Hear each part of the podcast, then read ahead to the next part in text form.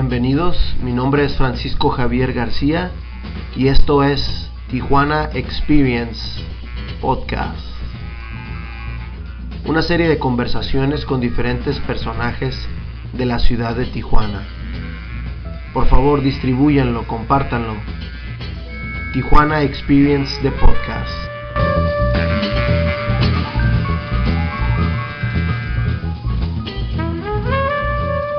¿Qué tal, Isaac?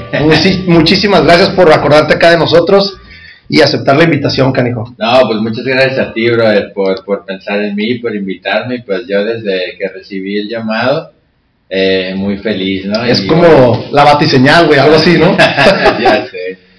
qué chingón, güey, qué chingón. Estamos aquí en la, en la escuela de karate, ya, ya van varios episodios que nos los, nos los rifamos aquí. Entonces, vamos a darle. Vamos pues a darle, bro. ¿Quién es Isaac? Isaac ¿Quién es Hernández Isaac? Murillo. Buena pregunta. eh, y creo, como te decía hace ratito cuando llegué, no todo, todo llega en el momento exacto, así es, así de sabia es la vida. Tal vez si esa pregunta me la hubieras hecho algún tiempo atrás, eh, eh, hubiera hecho un cortocircuito, ¿no? Hubieras visto salir humo por las orejas o algo así. Pero, pero esta pregunta me agrada el día de hoy, este, Isaac es un, es un ser humano común y corriente, eh, pero sin igual, muy sin igual, eh, de un gran corazón. eh. Es, un, es un buen ser humano, me, me agrada, me agrada Isaac.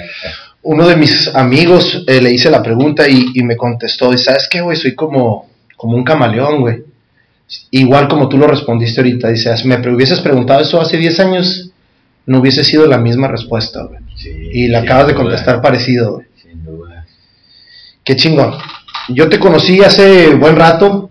Cuando te conocí andabas en la seguridad y andabas en la fotografía. Así es. ¿Qué onda, Continuamos todavía, sí. ¿Te andaba- En la seguridad no tanto, ¿no? Eh, pero la fotografía sí. La fotografía sigue, eh, las artes marciales siguen y pues otras cosas que se han ido ahí añadiendo que también están muy, muy... Interesantísimas, cabrón. Así es. Platíquenos un poquito, vámonos por, por, por donde te- yo te conocí, en la fotografía. Eh, de hecho, me topé una vez contigo en un, no me, acuerdo si fue Festiarte. En O en Tijuanarte, en. Tijuanarte, sí, Sí, yo estuve exponiendo ahí ese año en Tijuanarte. Me fue muy bien, muy bien, gracias a Dios, en esa edición.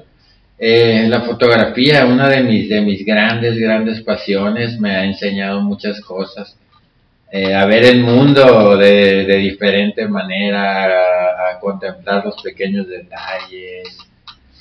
Mm, grandes cosas me dio la fotografía y seguimos vigentes. ¿Cómo, ¿Cómo entraste a la fotografía? ¿Cómo te la topaste? ¿Estudiaste? O... Sí estudié, pero mis inicios fueron en mi trabajo. Mi cuñado es uno de los mejores fotógrafos de aquí de, de- de México. Y empecé a trabajar con él, ¿no? Empecé editando sus fotos, eh, eh, conociendo el equipo y luego él ya vio mi interés y me regaló una cámara, él me regaló mi Ah. primer cámara. Eso lo fregó, ¿no? Porque de una cosa te lleva a la otra. Exactamente, ahí con él inicié y ya después, digo, el ABC él me lo enseñó, ¿no? Pero después ya cosas más técnicas, ya estudié con el maestro Dardo Cepeda, Órale. de CUT, sí, y varios diplomados, pero ¿De volada te metiste a lo digital o le entraste a lo, a lo básico? fíjate primero? que yo nací digital ya, Qué yo nací digital ya. Eh, Israel, es, que es mi cuñado, él sí sabe todo el proceso de, de- hasta de revelado, de, de cuarto oscuro y todo eso. Pero yo nací digital, sí, mi, desde que empecé yo. Porque a mí me tocó todavía la, la, la, la clásica y, y hasta cierto punto mucha gente se empezó a, a, pues no a renegar, pero sí a decir como, "Ah, es digital y lo puedes mezclar y todo, pero también tiene su chiste saber editarle. O sea, no es cualquier es- cosa. Es como todo, eh, hermano. Hay los puristas, ¿no? Los Sí, sí. puristas que van a decir que, que un negativo nunca se va a comparar con un archivo, ¿no? Un archivo digital en cuanto a la ricura de colores y texturas y todo esto. Y tienen razón, tenían razón Sí. en aquellos tiempos. Pero ya ahorita hay unas cámaras digitales que no, hombre. Y, y además hay que saber aprovechar la tecnología. Claro, O sea, así las, es. las cámaras ahorita, y, y ahorita con la, cualquier teléfono ya trae su cámara, Sí. y, y puedes bajar diferentes aplicaciones. Ahora, si lo excedes, también caes en algo, pues algo erróneo, ¿no? Sí. Di- digo, eh, una cosa es tomar fotos y, una, y otra cosa es fotografía, porque una buena fotografía te cuenta muchas cosas sin que yo te tenga que explicar lo que yo quise decir con una foto, ¿no? Y eso lo fui descubriendo en las competencias de fotografía, porque ahí te dicen primero el título y después voltean un, aparato que se llama el trompo, lo giran y ya miras la foto. Entonces, dentro de esas competencias hay 12 puntos a calificar y el número uno y el más importante de una fotografía es el impacto. O sea, cuando tú la ves por primera vez, ¿qué te dice esa imagen?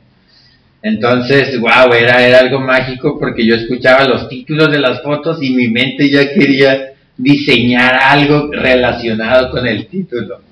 Y eh, ahí entendí, ¿no? Que puedes contar muchas cosas sin decir nada. Y es Eso un- es una buena foto. Exacto, exacto. Te está contando una historia. Así es. Y, no- y como dices, no necesitas estar para explicarla, justificarla, nada. La fotografía tiene que hablar por sí sola. Así es. Sí, qué perro. Sí. Este, ¿cómo entras a ese tipo de concursos, güey? ¿Cómo? Porque cualquier persona ahorita ya es fotógrafo, Sí. ¿no? ¿Cómo entras tú o cómo te das esa seguridad para decir, hey, sabes que yo le voy a entrar a esta onda? Bueno, eh, mi cuñado pertenece actualmente todavía a la Asociación de Fotógrafos de Baja California y ellos dentro de su institución hacen cuatro concursos anuales en cuatro categorías distintas para elegir al mejor fotógrafo y sus premios que ellos dan, ¿no? Entonces, pues yo empecé yendo como invitado, él me decía, oye, Kyle. este, sí, voy a, voy a concursar y todo, ¿quieres ir? Oh, vamos, sí, sí. Y ahí viendo pues tantas obras, eh, trabajos increíbles de grandes maestros, pues yo aprendí, yo aprendí más viendo las fotografías. ¿Pura gente local? Sí, en esa Oh. asociación es gente local eh, a nivel estado, ¿no? Ok, ok. Mexicali, Ensenada, Tecate, Tijuana. Y no, y teniendo todos lo- los paisajes que tenemos acá, güey. Exactamente, el que no aproveche eso es como, ¿no? así es. Tienes tu canvas aquí. Y así fue como empezaste. Así fue como empecé. ¿Ganaste algún, ¿Ganaste algún concurso ahí interno? ¿Qué onda? Eh, Gané muchos. Gané muchos, eh, pero increíblemente yo debuté en una convención nacional. Órale, o sea, ¿ok? big en una convención nacional, así es. Y yo estaba bien nervioso, llevaba mis primeras fotillos en aquellos tiempos. Tenías que llevar las fotos impresas en 16 por 20 pulgadas, montadas en un macografín que es como una madera man. o sea, bien presentadas, ¿no? Y todos llegaban con sus maletas como un portafolio y ahí traían las fotos, ¿no? Entonces tú veías llegar a los grandes de los grandes con sus portafolios y decías, uy, va a concursar este vato, y ahí viene el otro, sí, no, pues bueno, ni modo, a darle, ya estaba ahí, me animé, me animé en esa convención y, y me fue muy Y bien. el resultado fue positivo. Fue súper positivo, así es, gané primer lugar en una de las categorías, que fue ilustración, y compartí el podio ahí por decir con grandes nombres, ¿no? Con Anselmo Rascón, un maestro de Arizona increíble, Alejandro García, también un maestro muy bueno aquí en Tijuana, y pues yo ahí de colado, este, y desde ahí, desde ahí me nació el, el- dije, Dios, esto es lo Te mío". agarraste de ahí. Perfecto, sí. perfecto. Esa vez que, que concursaste en de Tijuana Arte, ¿qué, ¿qué te dejó esa experiencia, güey? ¿Qué te dejó? Porque ya ese tipo de concursos o eventos ya son más sociales, ya abres otro tipo de... No nada más fotógrafos, entra el, el pintor, entra el artista plástico, entra esto. ¿Qué sacaste de esa experiencia? saqué que no estaba equivocado en, en expresar eh, lo que yo sentía, ¿no? Lo que eran mis gustos. Eh, yo nunca fui con el interés de querer agradar, ¿me entiendes? Yo presentaba fotos muy crudas, eh, muy urbanas, muy, muy reales, ¿no? Porque pues es lo que yo vivo y eso es lo que, lo que quiero compartir porque hay gente que quiere engañar, pues no hay eh, fotos de pura felicidad cuando pues realmente no es así. Entonces, y súper aceptado mi trabajo, les encantó y pues eso me dio más ánimos, me quedo con que me dio valor de, de seguir adelante con mi línea, con mi visión del mundo. ¿Sigues participando en ese tipo de eventos o le paraste? Fíjate que le paré, le paré un tiempo eh, por, por muchos factores. Eh, dejé de hacer la fotografía que yo amaba por incursionar al mundo de la fotografía que dejaba lana. No, es que una cosa súper necesario, sí, pues, porque hasta para imprimir mi trabajo, pues era costoso, las, las fotografías, las impresiones son caras, entonces tuve que empezar a cubrir bodas, 15 años, y cosas que ya no, no, no me hacían vibrar tanto, no me llenaban tanto. Te saturaste un poquito. Sí, me saturé un poco y pues decidí descansar y ahorita ando, ando retomando ahí para mí ya. Y sí, pero y sí, las últimas dos, tres veces que te vi, eh, no me acuerdo si te vi en un evento de, de peleas de MMA ahí en el, en el auditorio y con la cámara siempre saludándonos. ¿Qué te deja ese tipo de eventos, güey? O sea, nos gusta esa pasión y, y la gente que no ha ido a un evento tiene que ir a vivirlo porque es otra, es otra vibra muy diferente. ¿Cómo sacas esas fotos, güey? Bueno, porque eh, es un mundo que también conozco desde adentro, ¿no? Entonces, eso me da un poquito de posibilidad de leer las cosas. Adelantarte a las cosas. Exactamente, que es mucho con el jiu-jitsu también, así tienes que adelantarte cuando estás rolando Sí, con mon. alguien, tienes que ir más adelante. Entonces, y plasmar esos momentos, pues que son mágicos, ¿no? Que, que solo el que está ahí los entiende. Y pues yo vibro junto con ellos desde afuera y me emociona y me encanta. Qué chingón. Hablando un poquito de artes marciales, yo también me acuerdo que entrenamos una vez con el maestro Jorge, Sí, Acá por la- es. por la 20 de Jorge noviembre. González, Simón. de Kensen Do. Simón. Así es. Y te conocí creo que antes, allá con el maestro Raimundo. Raimundo Mendoza. Simón. ¿Cómo, ¿Cómo apareces por ahí por las artes marciales, güey? Yo eso, eso sí no, eso sí no lo conozco. güey. Poca gente yo creo sabe, sabe de esto. Yo en las artes marciales empecé a la edad de 8 años en un sistema que se llama Hapkido con el profesor Roberto Pro. Muy bien conocido, sí lo conozco. Yo fui su primer alumno ¿En su dojo. Fui el primer niño que llegó. El billete con el que yo le pagué lo tiene en su escritorio así abajo de un vidrio. Y es una historia increíble porque Una leyenda de Hapkido aquí en Tijuana y, a nivel nacional, güey. así es, Roberto Pro, muy bueno. Él, él fue mi primer maestro. Eh, chiquito iba en la primaria, iba en la primaria. Después con el tiempo conocí a, a Raimundo, a Daniel Martínez y a Eric Pasapera. Ok. Porque, Creo que no los conozco. porque empecé a trabajar con ellos en la cuestión de seguridad en las ferias, Ok. con los artistas y ahí en el palenque y todo eso. Y pues todos ellos cintos negros, Raimundo pues el gran máster, ¿no? De, de, de Lua. Y después con ellos me fui a... a ¿Entrenaste un rato entrenar, con ellos? Entrené un rato con ellos. En esos tiempos precisamente conseguí un cinto negro ahí en la escuela de, Jorge. Jorge. De Jorge. El cinto me lo dio Eric Pasapera. Ok. Eh, muy chido, Eric. Eric es como yo, así le gusta entrenar como, como más fuerte, más aguerrido. Y, y él me dio el cinto negro, muy, muy, muy contento con él. Después me fui al Muay Thai, ahí es donde hice mi mayor trayectoria en el Muay Thai, más de 10 años con, con Pedro, Pitbull Fernández. Pitbull Fernández. Sí, en su, en su época dorada, cuando yo entrenaba ahí, eh, había desde un campeón municipal hasta un campeón panamericano, o sea, municipal, estatal, nacional. No, nomás si- simplemente mencionando el nombre, ya sabemos de, de dónde, de qué Sí, escuela estás es. hablando, ¿no?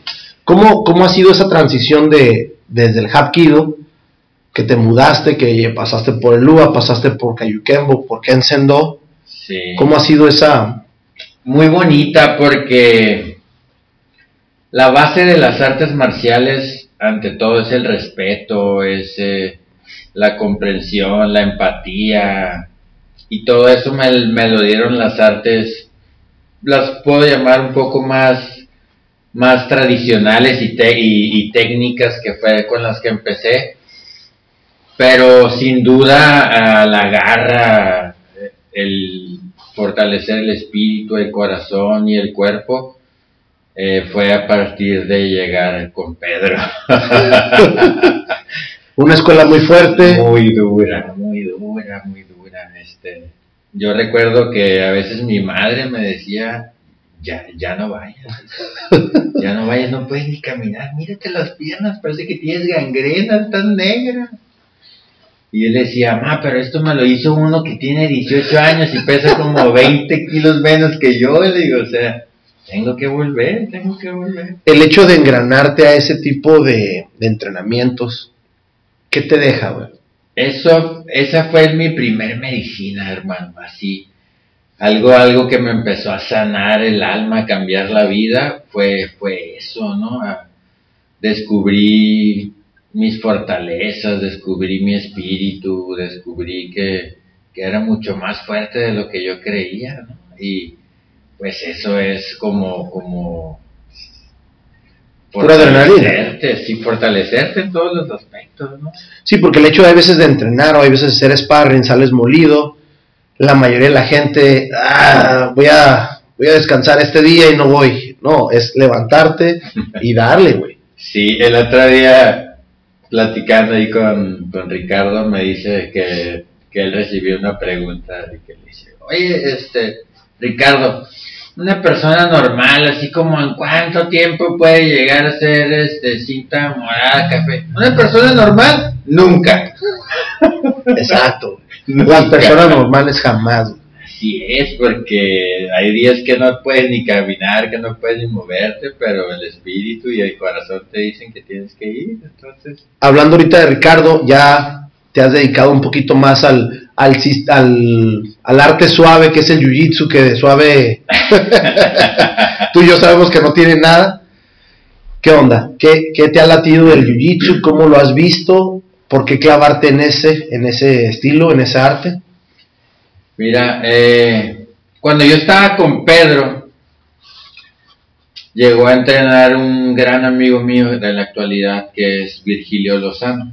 Muy buen jiu-jitsero. Muy bueno, muy bueno. en, eh, fue campeón de Pancracio, él viajó alrededor del mundo luchando Pancracio. Fue a Atenas, eh, perdió, perdió una final porque el- eh, una lucha antes le habían dislocado la rodilla y él así fue a la final y todo. Aferrado. Sí, pues viene de la escuela de Ken Shamrock de, de Alliance Den, entonces trae, trae un legado también muy grande. Con él yo, yo empecé a rolar, a luchar, yo pues yo puro arriba, puro patear y todo. Y cuando él empezó a entrenar ahí, pues hacía sus campamentos para las peleas, en aquel tiempo peleaban en Cage of Fighter, eh, llegó a pelear en Bellator y los campamentos los hacía ahí. Y venían pues muy buenos luchadores ahí a rolar con él y pues yo siempre me quedaba, o sea, yo no sabía nada. Sí, siendo la escuela de, de- de este, del Pitbull más, más arriba, Así más, es. más Muay Thai. ¿Qué onda? Sí, pues me, me impresionó, me impresionó lo que empecé a ver con estos muchachos y Quiero, quiero. Sí, de- sí, sí, sí, ahí me les fui metiendo como la humedad hasta que, no sé, dijeron, bueno, tiene peso, tiene tamaño para estorbar de perdida, échalo, ¿no? Está, está curada eso porque yo también veo aquí entrando con medalla y todo y es como, cállate Francisco y yo digo, estos me van a tapetear, güey. Pero está bien porque tienes peso, pero tienes que sacarle tú lo mejor de, lo mejor de ti, güey. Sí, y ahí con ellos, eh, sí, pero siempre nunca vi que usaran un gi porque ellos eran peleadores de vale todo. Entonces, pues su, su lucha era para, para MMA, ¿no? No era tan tradicional. Y aprendí un poco ahí con ellos, no gi. Pero un día alguien me dijo, no, no, Isaac, si, si a ti te gusta el jiu-jitsu, eso, eso no es jiu-jitsu. Eso se llama submission grappling, Ujú. ¿ok? El jiu-jitsu lleva un kimono, lleva su cinta. Ah, ok, dije, no, pues yo quiero jiu-jitsu. Empecé a averiguar con quién. Y en la primera academia que yo me puse un, eh, un kimono fue con Ricardo, fue con Ricardo López. Y yo me acuerdo que llegué, es- eso es una anécdota buenísima que Ricardo todavía se muere del, de, De la risa. risa, porque yo llegué, ¿no? sin, sin pedir clase muestra ni nada. Yo llegué, pues me vengo a inscribir, ¿no? ya, ya traigo mi y todo. Ah, muy bien, Isa. Ricardo me hizo el trámite. Bueno, vaya y cámbiese. Dije, bueno, pues en el sin el traje no me va tan mal. Dije, pues aquí ahorita. No vas a saber defender, Sí, exactamente. Y ya empezó la clase, salí con el traje, el calentamiento, vimos la técnica. Y pues al finalizar la clase a rolar, ¿no? Ah, pues ya estaba yo listo. No, hombre, pues cuál va siendo mi sorpresa que, que fue una de las sensaciones más feas de mi vida, ¿no? Fue una camisa de fuerza, fue un estorbo, No, fue una desesperación. te la quieres quitar. Todo el mundo me trapeó. Todo el mundo me trapeó y yo, ay, perfecto, güey, no, yo enojado porque me agarraba. Se acabó la clase, me cambié y voy a la oficina con Ricardo y estas fueron mis palabras. Ahí está el que no me va a dejar. Si no me quieres regresar el dinero de la inscripción, no me importa, le dije, pero yo no me voy a volver a poner un traje de esto. Neta. Soltó una carcajada y me dice, Isaac, lo pudiera creer de cualquier persona, me dice, pero de usted, me dice, yo lo conozco, usted, su, su entusiasmo y, y- y sus ganas y todo.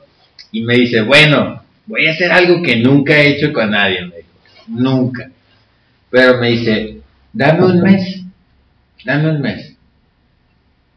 Si al cumplir el mes tú me dices que no, te regreso tu dinero, me dijo. Y dije, bueno, un mes, ok. mes. Aguanto, aguanto, aguanto. Y pues ahí en ese, en ese proceso de ese mes le fui agarrando sabor al, Muy diferente, güey. Muy diferente, güey. O sea, me pasó algo parecido a mí también y con Ricardo igual, güey. Y te desesperas, güey. Como dices, es un pinche, es una- es un traje de seguridad, güey. Te sientes que no, todo el mundo te jalonea, no sabes dónde agarrarte, no sabes. Sí, te, Te desesperas. Inútil, inútil así. No puede ser, ¿no? O sea, no me puedo mover. Dejaste entonces el pitbull, vas seguido a entrenar, sigues cotorreando con la raza, eres súper buena persona con todos. ¿Qué onda? Sí, Ya. yo, yo en todas partes mantengo las puertas Relaciones. abiertas en todos los gimnasios. De hecho, yo soy cinta azul de Raúl Arbizu. Ok. Eh, yo inicié como blanca ahí con Ricardo, después me fui al Entra, ahí agarré mi cinta azul. Eh, pero yo, yo estoy bien con Pedro, con Raúl, con Juan, con Pancho, con todos. Con todos. Sí, así es como debe ser, ¿no? Yo siempre doy lo mejor de mí en cada academia y eso nadie, nadie lo podrá negar nunca. Yo siempre doy lo mejor de mí. Eh, soy duro, soy fuerte porque así, así me hicieron. Así me hicieron y, y también sé que es la clave, pues, para, para sobresalir, para ser mejor, pues hay que, hay que echarle ganas. Perfecto, platícanos un poquito, porque no nada más has sido estudiante, güey. O sea, no nada más eres el, el vato que va y rola, el vato que va y hace sparring. Tienes tu propia academia, güey. Así es, Garuda. Garuda Training Club. Garuda. ¿Cómo empieza, güey? ¿Cómo sigue donde mismo? Sigue, eh, me cambié a un local más grande. Ok. Sí, a un local más grande. Sí, de hecho, ahorita estaba recordando la última vez que te vimos, eh, te llevamos las, las banderas de, Las de banderas, Tailandia y, de México. tú me hiciste el favor ahí de Ajá. encargarlas. Garuda nace a raíz de que yo me envuelvo en el Muay Thai verdadero, en el Muay Thai tradicional, ¿no? Cuando entrenábamos con Pedro, le pudiéramos llamar que era más kickboxing, a veces metía codos, eh, a veces rodillas, pero un, una- un una hermano ya de- del alma, amigo mío, que empezamos entrenando ahí, Carlos Aldama, eh, él ahorita es de lo mejor del Muay Thai a nivel nacional, él se va a seminarios con grandes nombres, él fue a Tailandia a- en un campamento de Fairtex, es, es buenísimo y empecé a entrenar con él y uf, me enamoré más aún del, del, del Del verdadero arte. Entonces yo dije, yo quiero que no se pierda el Muay Thai porque son escasas la gente que se anima, ¿no? A, Y es que ya empezamos, como dijiste ahorita, eh, se mete el kickboxing, yo sé esto, yo sé Kayukembo, yo sé, y ya se empieza a hacer algo híbrido. Exacto. No está mal, pero cuando te gusta algo tradicional, métela al. Y, y mucha gente está peleada con eso y que voy a sacar mi propio estilo. No, no hay ninguna de las cosas debe estar peleado. mi forma de pensar. ¿Qué, ¿Qué te hace abrir tu escuela con ese tipo de estilo? Lo que me hace abrir la escuela es que yo tuve mucho crecimiento, eh, Francisco, en, a raíz de practicar ese deporte. Yo era una persona eh, tímida, insegura en, en- en muchos aspectos y como te digo, ah, mi, mi primera medicina fue el deporte y más cuando, cuando caí en el Muay Thai que entrenaba con gente muy dura y, y me iba bien y yo me sentía bien y entonces dije, bueno, pues si yo pude y si a mí me ayudó, puede ayudar a cualquiera. A cualquiera. A cualquiera. Entonces, pues esa fue mi motivación. Te engranas, te engranas en Muay Thai, no mezclas nada más. No, Puro. no, de hecho, fíjate qué gran pregunta esa. Y, y es algo que poca gente sabe. Eh, cuando yo iba a Entram, nunca me viste en, en Entram tirar patadas, tirar codazos, nunca. Eh, Jiu-Jitsu nada. Sí, puro jiu-jitsu nada más. Y nunca me viste en el pitbull ahí queriendo luchar con alguien. Yo, yo Tú respetabas la escuela. completamente, completamente. Yo respeto y los conocimientos que, que me comparten, aunque son míos, porque pues yo pago mensualidades y yo soy el que le pongo en- el empeño en, en aprenderlos, tampoco nunca andaba, ay, esto lo aprendí acá, te lo voy a enseñar acá, ¿no? Porque pues es como falta de ética en, en mi punto de vista para el maestro, ¿no? Que está ahí, o sea, yo voy como alumno nada más y hasta ahí, ¿no? No, y qué bueno que mantienes eso porque te da más credibilidad, güey. Sí, ¿No? O sea, y, y ahorita en este, en estos, en estos tiempos, cabrón, que todo el mundo tiene accesibilidad, acceso al YouTube y aprendes una técnica y, uh, ahorita la voy a hacer y la voy a hacer Isaac, estilo Isaac, y ya me aviento mi, tú sabes lo que estoy Sí, hablando. claro, Entonces, claro. qué fregón, qué fregón, me late mucho eso porque no cualquier persona hace eso. Sí, Y sobre todo de dar ese respeto, dar ese tipo de, de, de importancia a lo que es estilo. así es. Nosotros que practicamos un estilo híbrido, yo también trato de marcar, ¿sabes qué? Este, este, este lo vamos a hacer así, no le vamos a hacer ningún cambio de técnica porque no se va a manejar así. Se va a manejar de este estilo puro, sobre todo lo que es karate y kung fu, ¿no? ¿Cuánto tiempo ya tienes con, con tu training club? Cuatro años, Cuatro años. cuatro años. ¿Cómo han sido esos cuatro años? Altas, bajas, ahorita lo platicamos, Sí. estamos en, en- terminando enero, que es un es un mes medio difícil para mucha gente, pero si tú le echas coco y le echas administración, no debería haber sido así. ¿Cómo te ha ido? Sí te entiendo lo que, lo que tú dices, pero también los que le tienen que echar coco y administración son los alumnos, no, no, no más nosotros. Sí. Entonces, por eso, eh, yo recuerdo muchos diciembres donde éramos el profe Pitbull y otros dos locos y yo nada más, ¿no? Eh, sí ha bajado, sí ha bajado. Llegué a tener 80 alumnos eh, en diferentes horarios, ¿no? Claro, no tenía espacio para 80. Pero ha bajado, pero yo siempre estoy ahí al pie del cañón porque yo lo hago por amor, carnal, yo lo hago por pasión, porque es mi estilo de vida, ¿no? Ya, ya, ya se, se transformó en mi estilo de vida.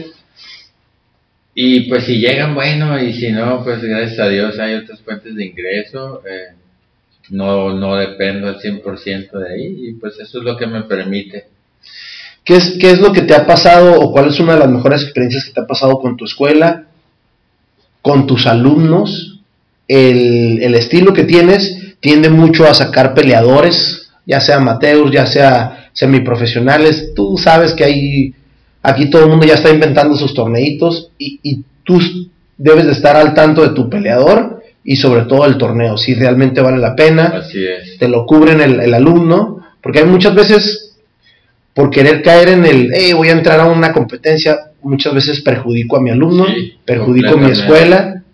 ¿Cómo ha sido esa experiencia? Sobre todo que todo el mundo ahorita hace MMA o kickboxing o tú, tú sabes de lo que te estoy hablando. Sí, afortunadamente eh, yo ya traía conocimiento de que se dan esas cosas, ¿no? Porque lo viví toda la vida, pues con mis compañeros que llegaban y, oye, pues que cambiaron el peleador, que este siempre no es de 10 peleas, este ya había sido campeón nacional y todo. Y como estoy en el medio, siempre investigo mucho cuando, cuando llevo a, a un muchacho que, que lo voy a subir. Eh, yo la mitad de la responsabilidad la siento mía, ¿no? De, de, de darle toda la seguridad a él, de que va a estar bien, de que el rival es alguien justo, de que los jueces van a ser justos. Y es que tú lo entrenas, tú, tú tienes tu campamento y tú quieres sacar lo mejor de tu chamaco, de tu alumno. A mí me pasó y nos pasó que el día del pesaje, pues el batillo que iba a pelear, pues ni siquiera se vio esforzado en, en traer 6 libras, casi 8 libras de más. Y, y volteo y le digo, es que pues no, tampoco es como una necesidad de que nosotros queremos. Así Entonces es. yo no- nosotros no aceptamos Sí. la pelea, después este, este coach traía otro peleador que andaba como dos libras más. Le dijimos, mira, si quieres nos aventamos la pelea con él. Pero qué bueno que tienes esa, esa mentalidad de proteger no nada más tu peleador, porque al final de cuentas es tu escuela y es tu background el que está hablando ahí. Así es. Sí, cuando después los asustas, ¿no? O sea, llegas, le ponen un peleador muy experimentado, les va mal y, y, no, y piensan que siempre va a ser así. Y, y desgraciadamente muchas veces ni los promotores tienen algo que ver ahí, ¿no? Es el mismo coach del otro muchacho que no, que no le dio esa importancia, o el mismo peleador de, de que estaba planteado, ¿no? Que no se presentan, que no se le da la formalidad, y vienen perjudicando todo el entrenamiento, tu campamento, y, y hasta cierto punto la desconfianza del otro peleador. Sí, hay de todo, hay, hay promotores también que, digo, yo lo veo porque estoy ahí tras bambalinas, ¿no? Que no se armaron tantas peleas, no llegaron tantos rivales, pues no le hace con querer el peso, ¿no? Y tú aviéntaselo y índices, qué mala onda, o sea, por salvar el evento, pues, ¿no? Sí, de hecho nos estábamos tomando ahorita una cheve de de Carl Strauss. Me dice, me dice Isaac, pues yo soy chelero, así es que tráeme Así unas chelas y le traje una chela de, de Carl Strauss de aquí de San Diego. Es una, una Pintel, una Ale muy rica, Muy buena, tirándole a IPA. así es. Y ahorita nos vamos a tomar una famosísima Elfmeet de uno de mis, de mis jugadores favoritos, que era Tony Wynn. Mr. El- Hit, Mr. Mr. Padre, Mr. Hit, el- es la, la, la 394 como la conocen. Isaac, ¿cómo ves esa, ese training club? ¿Cómo lo, lo, lo percibes ahorita, sobre todo este año? Hay muchísima competencia de escuelas. Yo siento que hay mercado para todos. Sobre todo tú que eres una persona muy abierta con los demás. ¿Cómo, cómo ves ese futuro en tu escuela? Lo veo muy bien, quiero... Los muchachos tienen inquietud también en, en quererse ir al piso, ¿no? Quieren... eh, están, están motivados pues por el UFC, por los eventos de, de, MMA y también, también quieren, saben que yo les sé un poco, entonces pues quieren. Yo, yo me veo con el, con el Muay Thai de por vida, ¿no? Ese es, ya es parte de mí, pero también quiero, quiero transmitir el, el Jiu-Jitsu, entonces pienso, pienso meter tatami eh, ya más, más adecuado para, para derribes y para luchar. Y pues ahí me veo, ahí me veo haciendo Jiu-Jitsu y Muay Thai con mis, con mis chamacos. ¿Has mezclado lo que hablamos antes de tu fotografía con tu escuela? Eh, no he visto yo muchas fotos, pero ¿lo has mezclado o no? Al, al final de cuentas tú eres el que está a cargo de la escuela y es súper difícil a veces andar tomando tus videitos y todo. Súper difícil. ¿Cómo, ¿Cómo te gustaría meter lo que conoces de, de tu fotografía, darle ese toque? Porque sería genial tener tu- tus propias fotos ahí, cabrón. Sí, fíjate, en mi escuela no lo creo posible. Yo soy, soy muy disciplinado.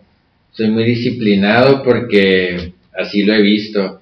Eh, el profe Pedro Carlos Aldama es un increíble. Tú, no lo ves descansar Carlos, ¿no? Cuando no está con los pads con uno, está corrigiendo la postura de otro, eh, ya está ayudándole a la ráfaga de alguien y entonces yo no me sentiría bien como que, ay, estoy tomando fotos y no, a lo mejor, y a lo mejor en las fotos me evidencio que no le estoy corrigiendo una técnica o algo. Entonces, Caemos en el social media y, y- y Sí. podemos caer en ese tipo de cosas. Exactamente. Sí, no, no, no, no creo. Yo en ese aspecto sí le meto un poquito de, pues de videitos y todo, Sí. aunque, aunque también hay veces digo, y se ve bien mala técnica, cabrón. Pero pues también es promo, güey. ¿No? O siendo honesto, si le pones un promo a un niño y esto y lo otro, uh, la mamá ya la ya lo postea como 20 veces, cabrón. Y, y al final de cuentas te da hasta cierto punto esa promo gratis Sí, que, sí, que, que te da muchísima ventaja el Facebook, ¿no? Lo, lo voy a anotar ahorita. Platícanos un poquito. ¿No lo quieres mezclar? ¿No lo vas a mezclar? ¿Lo vas a dejar así? Mira, eh, cuando estuve en Entram hice, hice algunas sesiones, hice algunas sesiones de fotos eh, para Antonio Duarte, para Brandon Moreno, eh, para Raúl le hice, le hice algunas sesiones, pero porque se prestaba, ¿no? Era para, para su publicidad, para, para la escuela y todo, pero yo lo veía así como, pues, como que me contrataban, no, no lo hacía porque me nacía, porque cuando yo voy a entrenar, voy a entrenar y, No, y y me olvido así, me olvido del mundo en general, ¿no? Entonces, Es difícil porque traes la cámara, güey, y traes el gui. Es, es difícil decir, ¿sabes? Hijo, este, este cabrón vino a entrenar, sobre todo porque, te, porque me he dado cuenta que en el Entran llegan muchísimos peleadores que, que no los vas a tener todos los días y les Sí. puedes dar un, un pinche foto, un photo session, güey. Sí. ¿Cómo- ¿Cómo te quitas completamente la cámara? completamente, Sí, cabrón. fíjate, yo he estado, pues, no, no, no quiero decir los grandes nombres, pero para mí son un compañero más. Un compañero más. no, nunca me he sentido intimidado. Yo he entrenado con, grandes nombres también y pues me motiva a que me voy a tener que esforzar más. Esa es mi motivación. Pero no, no tanto por...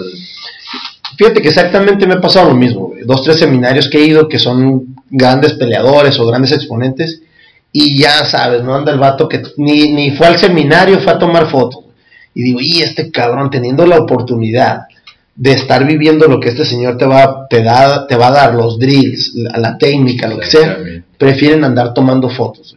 Yo también en ese aspecto sí guardo mi celular y si ya sé, sé que va a haber un friego de fotos porque todo el mundo te hace tag o algo y ahí lo agarro. Claro. Pero al final de cuentas, el hecho de vivirlo, esenciarlo, estar ahí, no necesitas registro, güey. Antes no había fotografías, o antes te daban chance de tomar hasta unas dos, tres fotos, ahorita ya te dan, en muchos seminarios que he ido, ya te cobran 50 dólares por acceso a tu foto, de tu video, y, y hay muchísima gente que no va a tomar el seminario, va a, a videograbarlo o a tomar fotos nada más, güey. Que, eh, Bueno, es que de- yo, yo he aprendido que hay do- dos tipos de mercado en esto de las artes marciales, ¿no? La persona que realmente quiere aprender y tiene hambre y quiere sobresalir y lo inspiran las técnicas y el conocimiento del maestro, o la persona que nada más quiere ir a tomarse la foto, que quiere que la escuela esté muy bonita y ni sabe si le están enseñando una técnica bien o no, pero todo se ve bonito, ¿no? Claro. Entonces, pues yo prefiero ser de los... Old school, old school, Sí. old school people. Old school. Perfecto, me parece muy bien. Hace rato te comentaba, te sigo en el Facebook, te sigo en tus, en tus, en tus publicaciones. De repente empecé a ver publicaciones muy interesantes, muy, hasta cierto punto lo puedo decir, profundas. Platícanos un poquito de cómo, cómo cambia ese tipo de, de publicaciones, güey. ¿Qué, qué, qué pasó? ¿Cómo ha sido esa, ese cambio, güey? Bueno, ese cambio, porque sí, o sea, como tú lo dices, es muy, es muy notorio el cambio, ¿no? Yo siempre, siempre tuve ese deseo de, encontrarme conmigo mismo, ¿no? Con, con mi verdadero ser y, y yo sabía que, que no era eh, el papel que desempeñaba al día a día. ¿Y cuál era mi, cuál era mi termómetro? Pues mi felicidad, ¿no? Mi felicidad, yo eh, no sonreía, no, no, no era feliz. Algo, algo no estaba del todo pleno en mi ser y siempre he buscado, siempre, Anduviste, ahorita que te interrumpo, eh, anduviste un buen rato en Baica. Sí, sí. Un chingo, sí, me no, acuerdo. Todavía, todavía. no, en ¿Cómo, biker. cómo, cómo identificas que, que falta algo, güey? ¿Cómo, cómo, cómo, cómo te das cuenta de eso, güey? Porque yo, la verdad, güey, yo honestamente te miraba y era siempre bien, güey. sí. ¿Cómo, ¿Cómo te das cuenta de que, hey, sabes que me está faltando esto? Sí, bueno, ese sentimiento de, de que algo faltaba era antes de que yo incursionara en el deporte, ¿no? Porque Ok. antes no, no había ni baica, ni artes marciales, ni nada. Antes era pura vagancia, pura fiesta y pues vida, vida de chamaco, ¿no? Vida de hijo único, de, de, de nini, ¿no? De- pero hasta que entro en el, en el, en el deporte, eh, eh, empiezo a, satisfa a satisfacer esas partes, ¿no? Y yo, Y era querer más. sí, sí, era querer más porque era un bienestar, un, un, un sentir de bienestar y de plenitud que, Antes de que abrieras tu escuela, ¿estuviste haciendo unas clases en el Parque Morelos o...? sí, en el Parque Morelos estuve dando clases de cross-training. Simón. cross Sí, training. sí me acuerdo ver tus publicaciones y yo, cabrón, este cabrón. Sí. Ni me tocaba el horario, ni me tocaba... Está muy lejos de donde yo vivía. Pero vamos a ir probando ahorita la Elsmith. Te va a dar un diferente impacto de sabor, güey. Ok, Pero pues, deja que se baje poquito y vas a ver una, muy una bien. cerveza para mi gusto y para mucho o para el gusto de muchos cerveceros muy completa, güey. Muy bien, A ver, a ver qué impacto te... excelente. ¿Qué tanto tiempo le diste al training ese? Porque me acuerdo que eran como campamentos, güey. Estaban bien perras las fotos que subías, las publicaciones. La misma gente que opinaba, me acuerdo que, no, ahí sí nos pusiste una madriza y los quiero ver mañana. ¿Qué, qué onda? ¿Cómo? Es- estaba muy chido porque yo lo diseñé como programas con metas, ¿no? Eh, yo llevaba una báscula que les hacía un escaneo corporal completo, te decía cómo andabas de, de índice de masa corporal, de músculo, de agua y todo. Entonces creábamos dentro del mismo ah, campamento eh, cosas específicas para cada persona. Entonces, pues yo ya sabía lo que tenía que hacer uno y lo que tenía que hacer el otro. Y pues ahí nos basábamos en, en el expediente porque la gente quería resultados.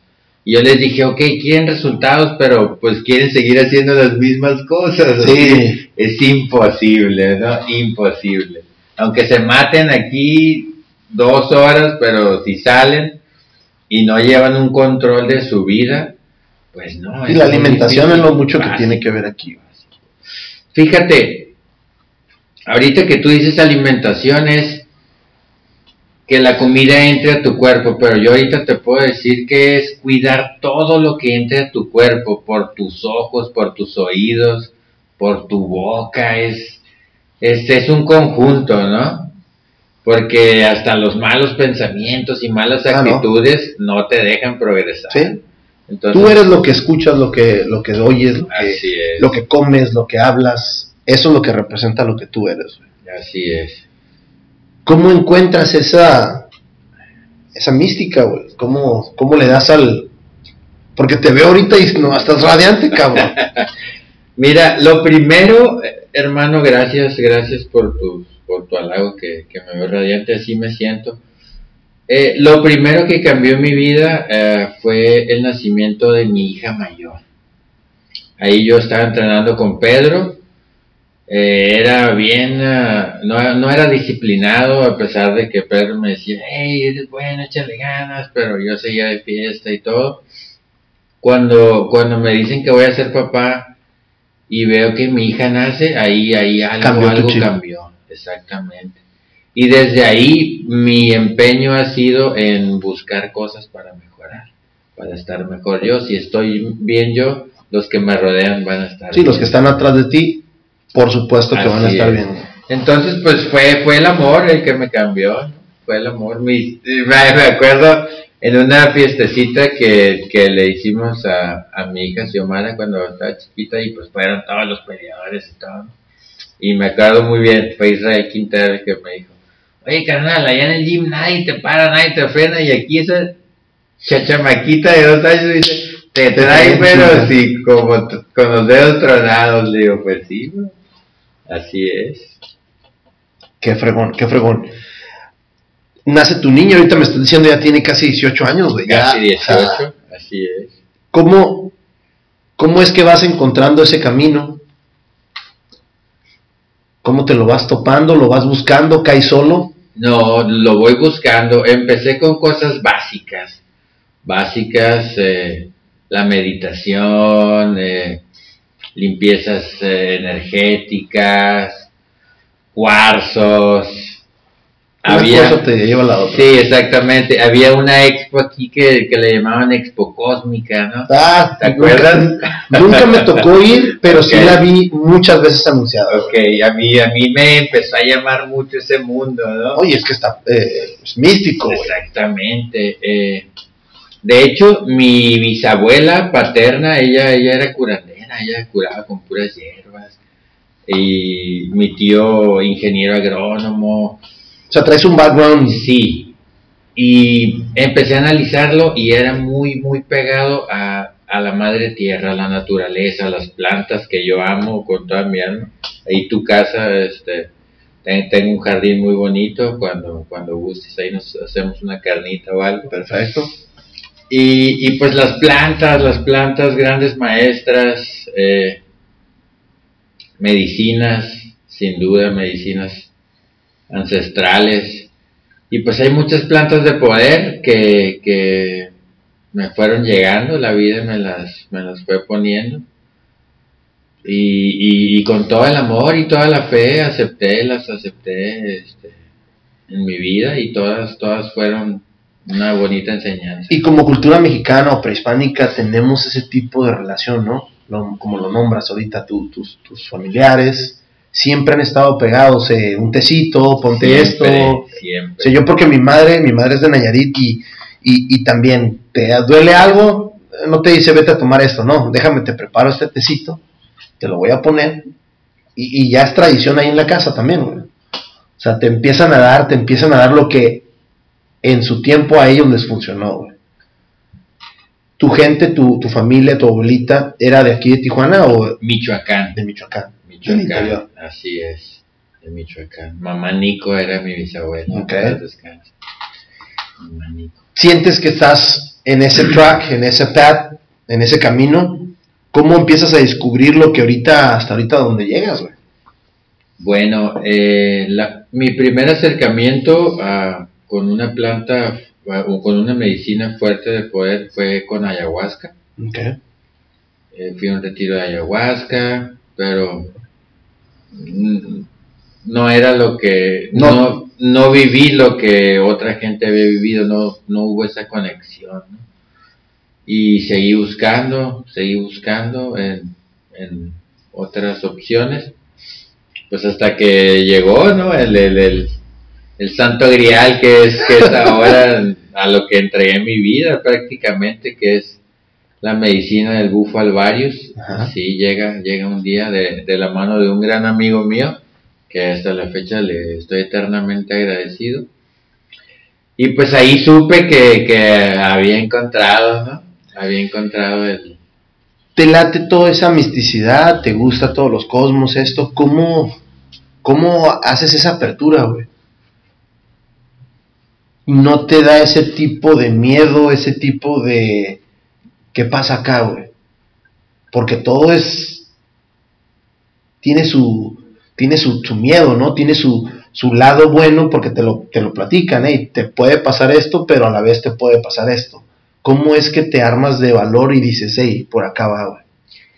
Mi fe, mi fe, eh, que yo viví la experiencia, que yo entendí quién realmente soy y de dónde vengo y a dónde voy. Y ver ese respaldo que, que tengo del, del creador, del universo entero. eh, si tú te sintonizas, entiendes que eres parte de un todo, o sea, yo no estoy aparte de nada, ni nadie, aunque mucha gente así lo cree.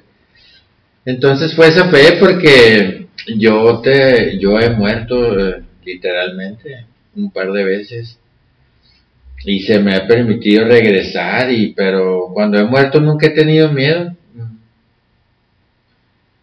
es la forma de entender que uno muere y que no se va y que puede regresar. ¿Cómo, cómo ha sido esa transición, güey? ¿Cómo, No, no cualquiera puede regresar. cómo, cómo lo, cómo lo has entendido? ¿Cómo lo has, cómo lo has llegado a, a comprender, güey? A vivir. Hay una misión que todos tenemos, ¿no? Nadie llega aquí a Sí. este plano por, por equivocación, ¿no? Eh, Es a veces hasta tonto entender cómo uno nace, que es muy fácil, pero tan difícil todo el proceso de nacimiento, ¿no? ¿Cómo ha sido para ti, sobre todo ahorita, eh, vivirlo, güey? Mucha gente se va a asustar, mucha gente, ah, esto es, esto es algo que no me interesa. ¿Cómo, cómo es que tú has sabido sobrellevar esto, eh, no ha sido fácil, no ha sido Me fácil. imagino. eh, he perdido gente, gente se ha alejado de mí. eh, me han llamado hasta vendedor de droga. Pero la gente habla desde su propia conciencia. Yo, Exacto. yo no juzgo a nadie porque su conciencia les va a dar hasta donde ellos puedan y yo los entiendo. Yo los entiendo porque yo en algún momento fui igual. Juzgaba todo lo que Exacto, veía. juzgar. Dijiste sí. una palabra muy, pues desgraciadamente muy usada ante nuestra comunidad. Sí, Nos asustamos de muchas cosas y para otras cosas es como, "Ah, es normal, güey. así es. Pero, ¿qué, qué, cómo, ¿cómo has sabido sobrellevar todo ese tipo de cosas? Pues por mi experiencia, por mi transformación, porque yo estoy muy agradecido con la vida, entonces eh, a mí se me han puesto pruebas dentro del camino de la medicina muy, muy fuertes y, y yo en un, en un momento cúspide yo, yo reafirmé, o sea, yo, yo dije, o sea, no estoy jugando, no estoy jugando. Si quieres que aquí me quede, aquí me quedo, pero en verdad estoy haciendo las cosas bien. Dices que probaste varias cosas. ¿Cómo fue que llegaste a esta y dijiste, cabrón, llegué a, a lo, a lo que me realmente me está llenando? Pues fue esa unificación con, con las otras medicinas, nada más era como un viaje, ¿no? Era como algo transitorio. Ah, fue una experiencia y ya ahí quedó. No, no, no marcaron mi vida como, como esta medicina, ¿no? No, no me llevaron a esta unificación con el todo, a, a entender quién, quién soy, pues que soy un, un espíritu viviendo en un cuerpo material un tiempo nada más, pero, pero cuando el cuerpo muere, nosotros seguimos, o sea, tu esencia, tu esencia, Se nada queda, la puede se queda, nadie lo va a destruir, güey, exactamente. Sí, Obviamente con la plática que hemos llevado, fotografía, artes marciales, eres un líder nato, güey. eres un líder nato, una persona que lleva y que no nada más le gusta estar viendo el juego, sino ser el líder de ese juego. ¿Cómo llegas a, a- a ser este, esta persona que, que ahora transmite lo que, que estás a cargo de esto? güey? Bueno, eh, Porque esa es una mega responsabilidad, cabrón. Y sobre todo, ¿de dónde vengo? Pues de la de una nación, de una nación que está dentro de nuestro territorio, que es la nación Comcac, que está en el desierto de Sonora. La gente la conoce como la tribu Seri, pero ellos no se llaman Seris, ellos se llaman Nación Comcac. Ese es su nombre. Eh, yo, ellos vinieron aquí a Tijuana a dar, a dar una ceremonia y nos invitaron. Y ese día que, que llegué ahí en la ceremonia, pues yo constaté, yo fui a constatar, o sea, dije, claro, dije, de aquí, ¿De aquí soy?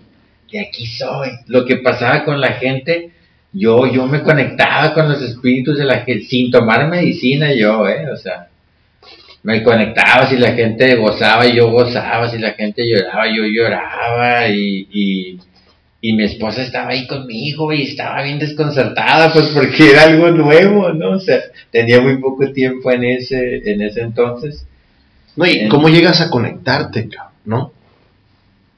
Sí, hago gran, ha- hago gran amistad con, con, con la familia Barnett, que ellos son los que están a cargo de la medicina ahí en Punta Chueca.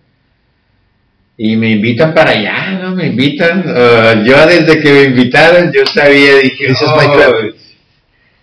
pero también supe que, que iba a ser analizado con lupa, ¿no? O sea, porque cuántos, y ahora me cuentan, y ya como tú han llegado miles, dice, pero salen corriendo, salen corriendo o porque pues es llamará de petate, o sea, igual por la experiencia, ay, sienten, yo quiero y todo. No, y además es un trend y es hasta cierto punto lo que no conocen. Sí.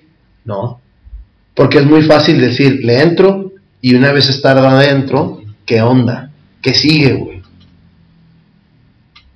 Sí, ¿qué sigue? Estando adentro, ¿qué sigue? Bueno, pues ya, yo, yo, yo consagré mi vida a la medicina sigue seguir ayudando, seguir compartiéndola, seguir dando todo mi amor, seguir aprendiendo, porque en cada ceremonia, el, el otro día me dio mucha risa que, que, una persona me dijo, ay, pues es que tú, tú, tú porque escapas de la realidad, este, y fumando está por la gente cree que, que, que fumo medicina todos los días o algo, para mí, honestamente, la medicina es algo sagrado y y esta vez que fui a Punta Chueca, el abuelo mayor, que es el Chapito Barnett, él, él fue condecorado con el premio de Ciencia y Literatura por Peña Nieto. Él viaja alrededor del mundo sanando sin medicina ya.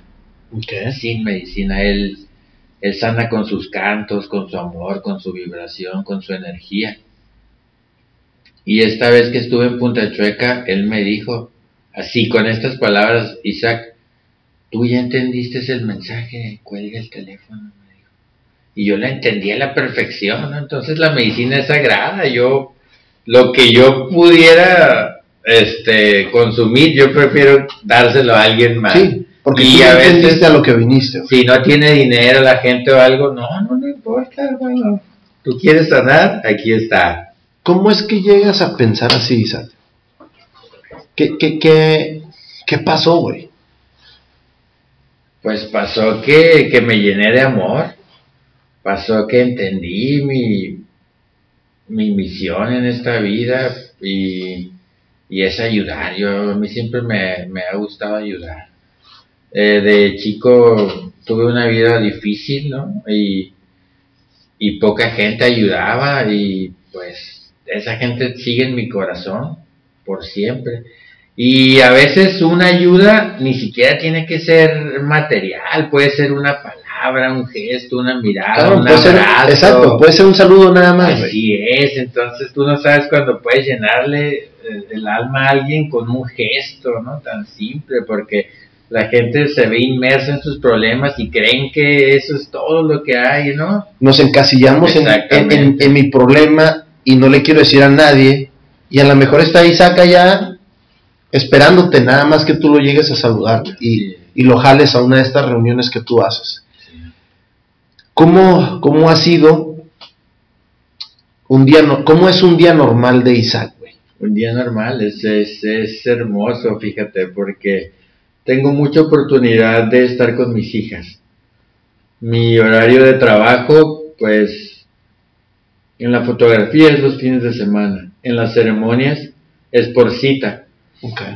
Y las clases son en las tardes nada más. Eh, entonces, yo me levanto en la mañana, lo primero que hago es agarrar mi kimono y me voy a entrenar. Es mi Es un ritual. Mis días empiezan con jiu-jitsu.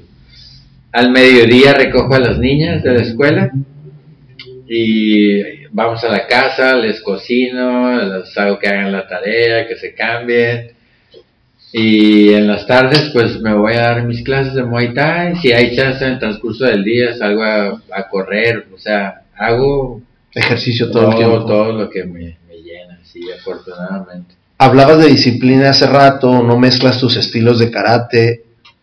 ¿Cómo, cómo te deslindas de ser esa persona que transmite lo que es el, el, el bufo al virus? Bufo al virus. Bufo al virus, ¿Cómo, ¿Cómo ¿Dónde llega ese despegue, güey? Llega en el momento en el que entiendo que cada persona tiene su proceso, cada persona tiene sus tiempos y como te digo, los tiempos de Dios son perfectos, entonces yo no voy, yo no ando como aleluya ahí por la calle pregonando, ¿no? ¿Me entiendes? Ve, ¿no? Eh, la gente cuando, ya saben, o sea, esto ya es Vox Populi a lo que me dedico. Eh, los que más me preocupaban era mi familia al principio, ¿no? Mi mamá sobre todo, que, que pues como te comento, de muy chico anduve, anduve muy, muy descarriado y dije, ay, mi mamá va a pensar que es otra de mis, de mis locuras. De tus locuras. Hasta que el otro día me dijo, oye, que un actor, que Fernando Carrillo, que tomó el sapo y ya, ya Ah, ves, ¿verdad? A ver si sirve. Yo había, había, no leído, pero sí visto un, dos, tres videos hace mucho tiempo de esto, ¿no? Y, y en cuanto te contacté dije, déjame, me, voy a, documentar un poquito más. Bajé un libro que, que- lo empecé a leer ayer, un PDF. eh, me intriga, me intriga el aspecto de conocer, güey, ¿no? Porque ya es, es toda una ciencia, güey. Lo, lo, lo mandaron a analizar, lo mandan a anali- analizar y todo. ¿Te preocupa a ti eso? ¿O te cuestionaste tú eso cuando empezaste a hacerlo? ¿En, en qué aspecto?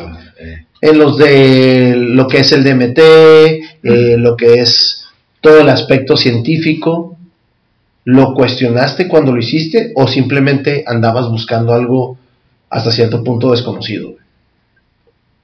No, no, para, yo no, yo no analicé. No, yo, yo me aventé al abismo, así, así. Mi, yo creí en la palabra de mi amigo y vi también, o sea, lo que había hecho con él, la transformación que había hecho con él. Y él, y él mirándome a los ojos y vibrando me dijo, fue esta medicina. Y no me bastó más a mí. Ya ahora sí te puedo decir lo, todo lo que dicen todas las páginas de internet, que es la medicina, que es un Porque al, final, ajá, porque al final de cuentas ya, ya tú lo estás representando. Exactamente. Pero sí, sí, cuando, cuando lo estuve viendo ayer, sobre todo estuve viendo, creo que me aventé como cinco videos, güey. Está interesante, güey. A mí me, siempre me ha llamado la atención todo ese también misticismo, pero es como, ay, cabrón, estás hablando de algo diferente, güey. Algo que, que, que tú lo vives, no sé qué, cada cuánto se hacen tus rituales, cada, cada cuánto los practicas. Eh, yo atiendo a la gente eh, por, se- por, Por cita. privada, sí, Ujú. por cita, entonces hago tres, cuatro ceremonias por semana. Hay hay veces que sí se juntan grupos de amigos o familiares que quieren en una sesión ir todos. Pero a mí no me gusta hacerlas grupales y que la gente no se conozca porque las energías ahí influyen, sí, o sea, si alguien está teniendo un proceso muy duro y alguien después de ahí sigue y ay, se puede asustar y dice, no, no, yo no quiero porque me voy a poner igual, ¿no? Pero cada quien tiene un proceso muy distinto. Digo, no, no se necesita ser un sabio para darte cuenta que hay gente que viene mal, que como tú dices trae una cierto o diferentes tipos de problemas. ¿Cómo decide Isaac, hey, te voy a poder ayudar a ti? Dame tiempo tú.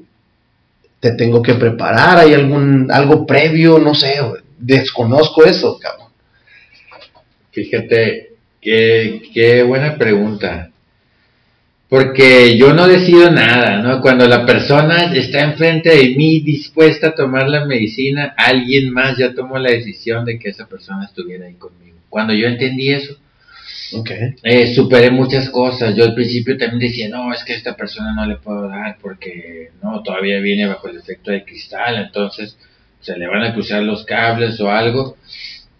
Eh, y a veces yo decía, no, pues es como falta de ética, ¿no? O sea, pero con el tiempo preguntando también allá a los, a los grandes, eh, ellos me dijeron, Isaac, que si Dios permitió que ellos se, se estuvieran Se ahí acerquen a frente ti, güey. ese día, tú no tienes por qué cuestionar. La mayoría de la gente que llega es gente que está buscando una, una solución a las drogas, algo así, o, o cómo ha sido en- en- en dos, en dos videos que vi, lo manejan como una de las medicinas. Eh, güey, ¿quieres salir de las drogas? Vete para acá.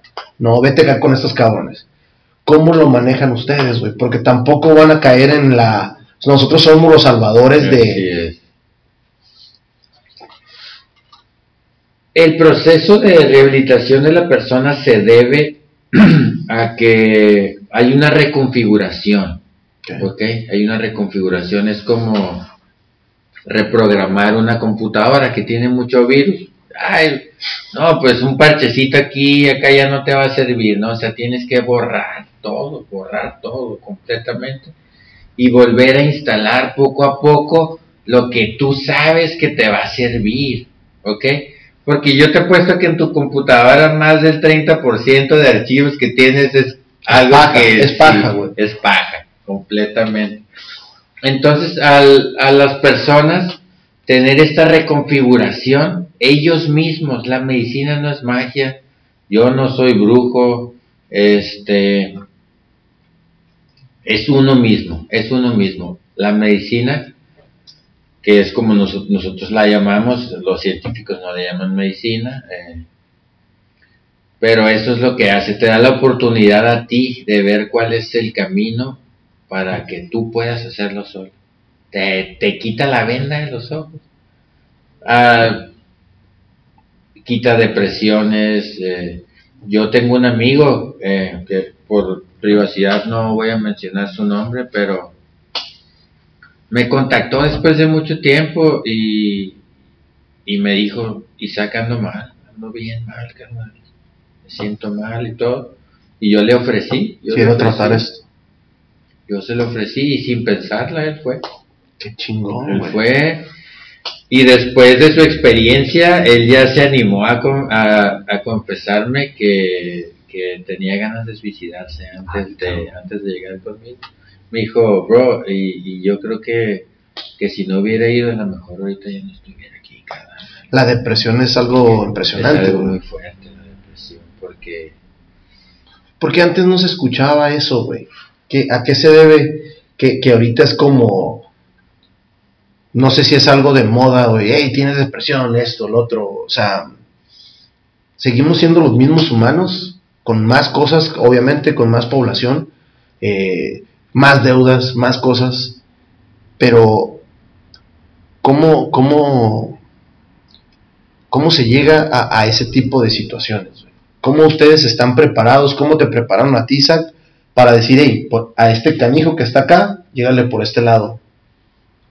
A este, ¿qué tanto entrenamiento, qué tanta disposición? Obviamente tú estás para servir, como lo has dicho, pero muchas veces no te ha pasado que esa ayuda perjudica.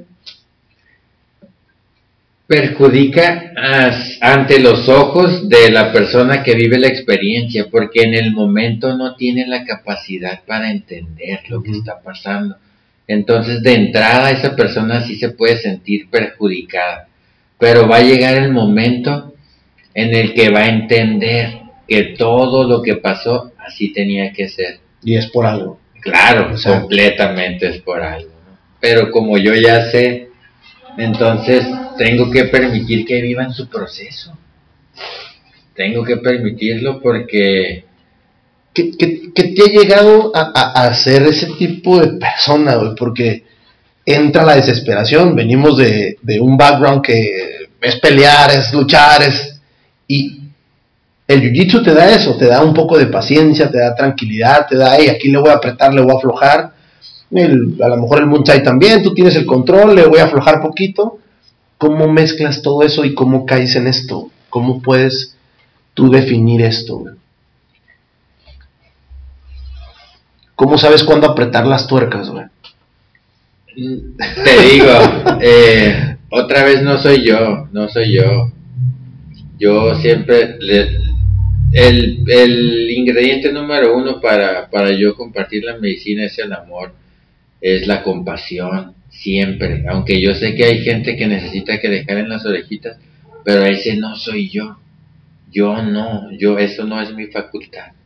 Mi facultad es acompañarlo, cuidarlo, entenderlo, ponerme en, en su lugar y, y la vida, la vida misma le, le va a dar lo que su corazón anhela, porque si nada más lo haces como por experiencia, yo siempre a la gente le digo, ven con un propósito, pero sin expectativas, sin expectativas. Entrégate a lo que... ¿Tienes una especie de cita, presita, eh, o llegan directo al, al, al, al evento, güey?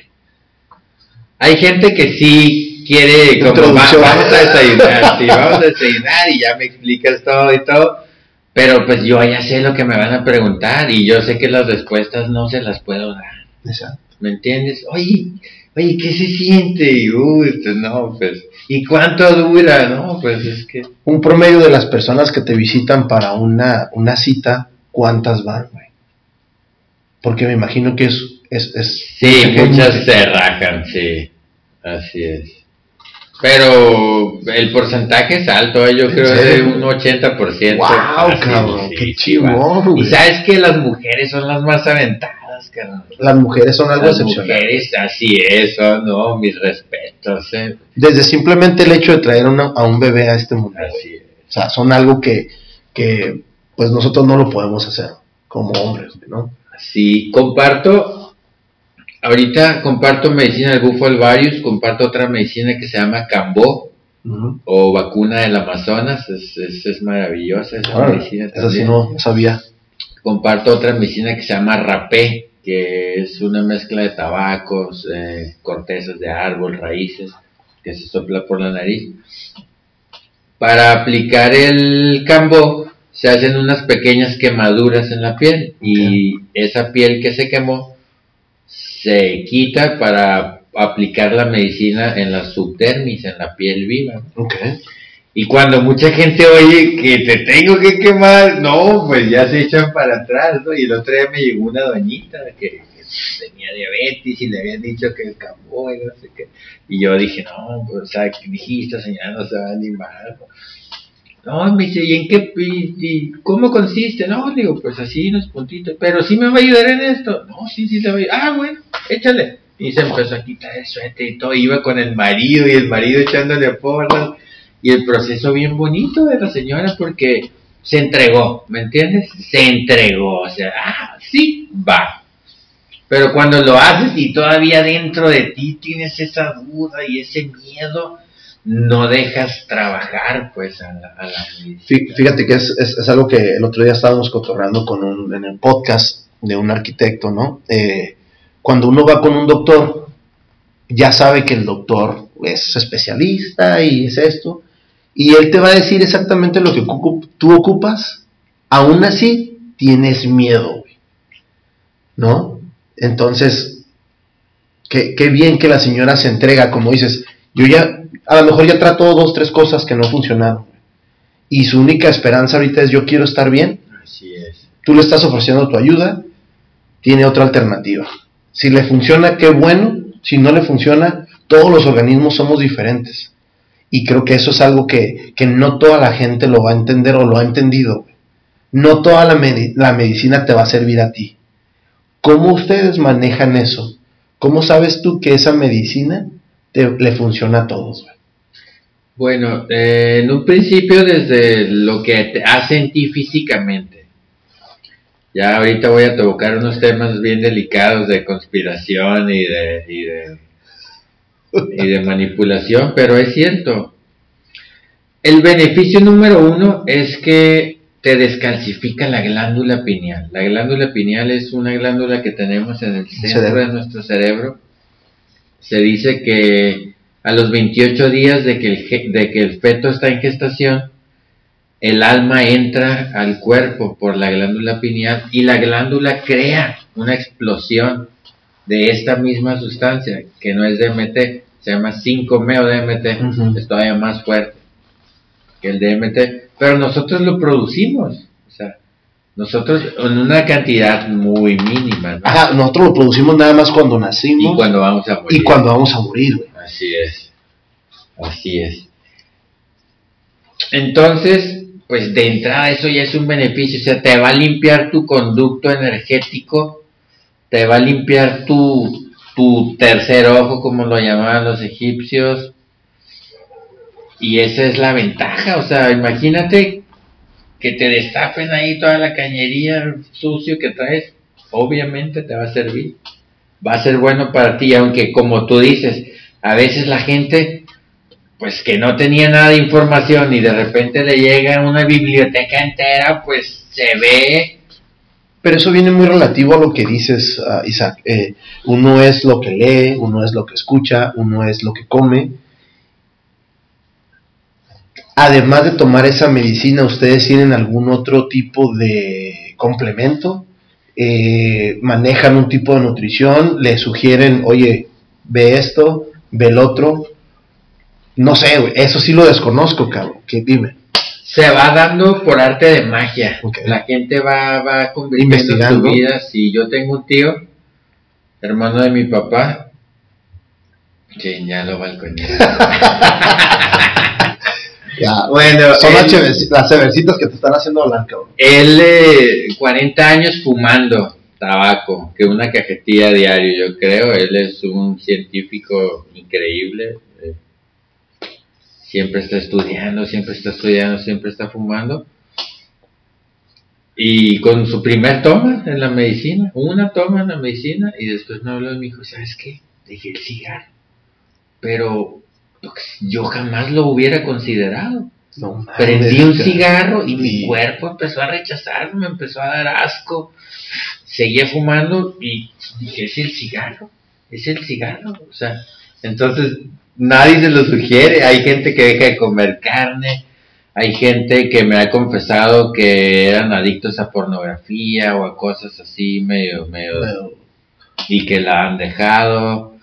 eh, muchos de drogas, muchos. Las drogas, si no quieren saber nada de ellas, Pero y qué bien, ¿no? Porque es gente que se quiere aliviar, güey. O completamente. sea, a lo mejor eh, no quieren ah, tratar el mismo tratamiento que Juanito, que Pepito, y, y le buscan por otro lado. Al final de cuentas, la gente quiere estar bien, güey. Quiere decir que se quiere, quiere decir que se, que, que se está cuidando ellos, güey. Y no todo el mundo tiene el valor de eso, güey. Sí, yo creo que el valor surge después de encontrarte a ti mismo, o sea, de encontrar tu verdadero ser, porque el vivir la experiencia con la medicina, eh, no, no ves nada. Hay, hay, a mí me preguntan a veces, oye, ¿y, y, y qué viste en tu primera experiencia? Francamente, yo no me acuerdo qué vi, qué vi, no me acuerdo, ni, ni me importa. Lo que sentí, Exacto. lo que sentí esa Y- y lo que sigues sintiendo, porque- Exactamente. Lo que sigues sintiendo, porque cada que ayudas a una persona, Es igual. Eh, Es igual, hasta sería un poquito eh, mejor. hasta sería un poquito mejor porque tú Sí. estás viendo lo que tú ya estás haciendo Así es. es como cuando entrenas a alguien y sabes qué este cabrón tiene mejor pateo que yo Sí. este cabrón ti- tiene mejor grappling que yo le estoy dejando algo güey Completamente. Ay cabrón tenía ganas de preguntarte todas esas cosas está, está perrísimo Cuando quieras, ya sabes. soy muy miedoso cabrón eh, ¿qué tal la cheve? Muy buena. la neta está buenísima esta pinche cheve, güey. Buenísima. ¿Cómo, ¿Cómo manejas esa situación, por ejemplo, ahorita con tu familia, que dices tu familia cercana? Y es que eso es lo que primero que uno se preocupa, güey. Yo no sabía que eras hijo único, lo mencionaste hace ratito. Eres el, eres el niño de los ojos de tu mamá. ¿Cómo manejas esa situación? ¿Cómo, cómo lo, lo hablaste? ¿Cómo lo... tu esposa? Sí, fíjate, eh, mi madre a, a muy temprana edad me hice muy independiente. Mi madre siempre ha respetado mucho lo que haga, ¿no? Sean cosas buenas, malas. Ella, ella nunca, nunca se metió. Aunque yo sé que hay cosas que ella pues no aprobaba, ¿no? Pero siempre ha respetado mucho. Si la que me preocupaban eran mis hijas, mi esposa, ahí sí fue donde, donde al principio dije, chin, o sea, ¿y cómo le digo a las niñas que pues, que, o sea, porque me preguntan que por qué es medicina, pa, por qué es medicina? Si estaba gritando como loco y estaba llorando, o sea, ¿cómo, cómo una medicina te va a hacer eso? Pues ellas ahorita no tienen la, la capacidad de Y la edad, ¿no? entender, ¿no? Exactamente. Pero cuando se dieron cuenta que no había marcha atrás, que yo estaba dispuesto a, a irme a la calle si era necesario, ¿no? O sea, por, por poner un ejemplo, Claro. eh, ahí ya me apoyaron, eh, inclusive a mi esposa hace también es otra cosa que, que voy a balconear. Hace tres días le acabo de, de administrar medicina de Cambó. Se, se animó, el Cambó es un proceso fuerte porque hay mucha depuración, hay mucho vómito, náuseas. Y digo, eh, más las quemadas en la piel, ¿no? Pero eso habla de que, de que ya hay una confianza, ¿no? De que ella ya sabe No, que... Eso, eso habla de, un- de una unificación también bien chingona, güey. Sí, De que están, de que están en el mismo canal. Así es. Qué, qué fregón, güey. Sí, el mes que entra me voy a Guanajuato, a, tengo ceremonias ahí en León, Guanajuato. Y pues ella hace un tiempo me hubiera dicho, sí, ceremonias. y ahorita no, todo, ay no, bien chido, y ya tu camisa y todo. Porque sabe que es algo serio, pues es algo que... ¿Qué ca- ca- ¿Cada cuánto estás ah, viajando a Hermosillo? ¿Cada qué tanto estás viajando al interior? A Hermosillo voy seguido porque pues hay que ir a actualizarnos, hay que ir a reportarnos allá con los abuelos, hay que ir a seguir aprendiendo los cantos, eh, su lengua es... es- Y es esa ciudad y ese desierto es místico. De- desde que llegas, cabrón. mágico, es, es increíble el lugar, las cosas que yo he vivido ahí son sorprendentes. El privilegio de poder estar ahí porque no, no, No cualquiera, no ¿eh? cualquiera, no cualquiera, son, son muy cerrados ellos en, su, en sus tesoros, porque el conocimiento es un tesoro. ¿no? Sí, y, y no, como dices, co- ¿cómo tu amigo este que, que, que te ayuda a ingresar y todo, cómo te hace ese conecte, cómo sientes tú esa, esa recepción? Nos conectamos al mismo tiempo porque él tampoco los conocía. Él te ayuda y ustedes dos se van. Así es, nos vamos. Me dice, güey, vamos a Punta Chueca, vámonos. Le dije, vámonos. Y juntamos, eh, él, yo en ese momento no tenía lana, creo, y él, me, y él me pagó el pasaje, yo pagué las comidas. Y ahí nos fuimos a como pudimos, pero fue una experiencia increíble. Eh, fuimos muy atrevidos, súper atrevidos. Ah, ¿Hay alguien más aquí en Tijuana que haga lo que, lo que tú haces, güey? Hay gente, sí sé que hay gente que, que da, que comparte la medicina, pero no hay nadie que lo haga bajo el lineamiento Propio. eh, COMCAC, o sea, con el tradicional, como debe ser. Yo canto, yo en mis ceremonias tú, tú eres el yo canto, los cantos son cantos de poder, sé qué canto utilizar en cada situación, si hay una catarsis muy fuerte, si hay algún miedo. Y la gente que lo hace aquí te pone como un playlist No, man. y así se la avientan. Ok. Así se la avientan. En, en, en dos videos que vi, vi eso del canto, vi eso de... No, no mencionaron lo que tú me dijiste de la, de las, de la gente que, que, que ahorita mencionaste. Eh, mencionan otro tipo de gente. Me imagino que hay diferentes tipos de regiones. Eh, ¿Cómo te ha aceptado lo que es? ¿No, no has tenido con- contacto con estas personas de aquí, de Tijuana? ¿Qué hacen? Sí. ¿Y qué onda? No, pues puro, puro, puro tirar tierra. ¿Puro ¿no? tirar hate? ¿En serio? Sí, sí. Es como en todo. Eh, Es lo que te iba a decir. Es como en todo, sí. Pero tú viniendo de un background de artes marciales, de fotografía, de, de- y volvemos a la misma palabra, de tu disciplina, güey. No, no vas a andar por acá mezclándole Isaac y sus cantos wannabes, ¿no? Sí, no, no, para nada. Yo igual, pues esto es algo que respeto. algo sagrado, como lo dijiste. Completamente, completamente. Y respeto lo que ellos hacen y respeto, y lo respeto tanto que, que a veces esa gente tiene hasta más chamba que uno, ¿no? Y les hacen colas y todo.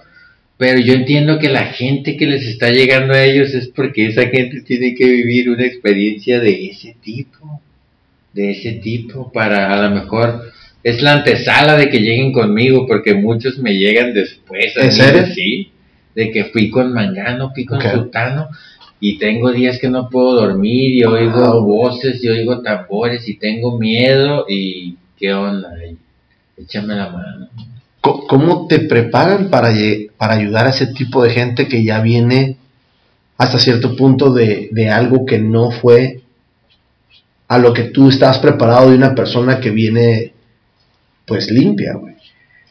La preparación, otra vez hago hincapié, es el amor, es la compasión, es la empatía, es, es el darlo todo por él, ¿no? Por esa persona. Y a lo mejor los otros pues nada más lo hacen por... Por, por, por tu pues, dinero. por la lana, así Claro. es, por la lana, porque si hay lana, o sea, No, me imagino. Y y es como en cualquier otro negocio, así es. ¿no? Es como cualquier otro negocio. Isaac, desgraciadamente nos, nos, nos consume un poquito el tiempo. ¿Qué ha sido o cuál ha sido tu motivación, no nada más en el aspecto fotográfico, en el aspecto de artes marciales, ahorita en el aspecto de tu medicina? ¿Cuál ha sido tu motivación, güey? Eh, mi familia, mis hijas siempre fueron lo que me motivaron a salir adelante. Ahorita mi motivación no lo quise decir así de entrada porque se, quien, quien no esté en el nivel de conciencia va a decir mi chivato arrogante o mamón, ¿no? Pero mi soy yo, o sea, mi, mi prioridad soy yo, es estar bien yo, es Te digo algo, para mí no es, para mí no es ser nada arrogante, güey. La, la motivación de uno, uno puede tener su familia, uno puede tener su esposa, su pareja, y si uno no se mueve, los vas a jalar para allá, güey.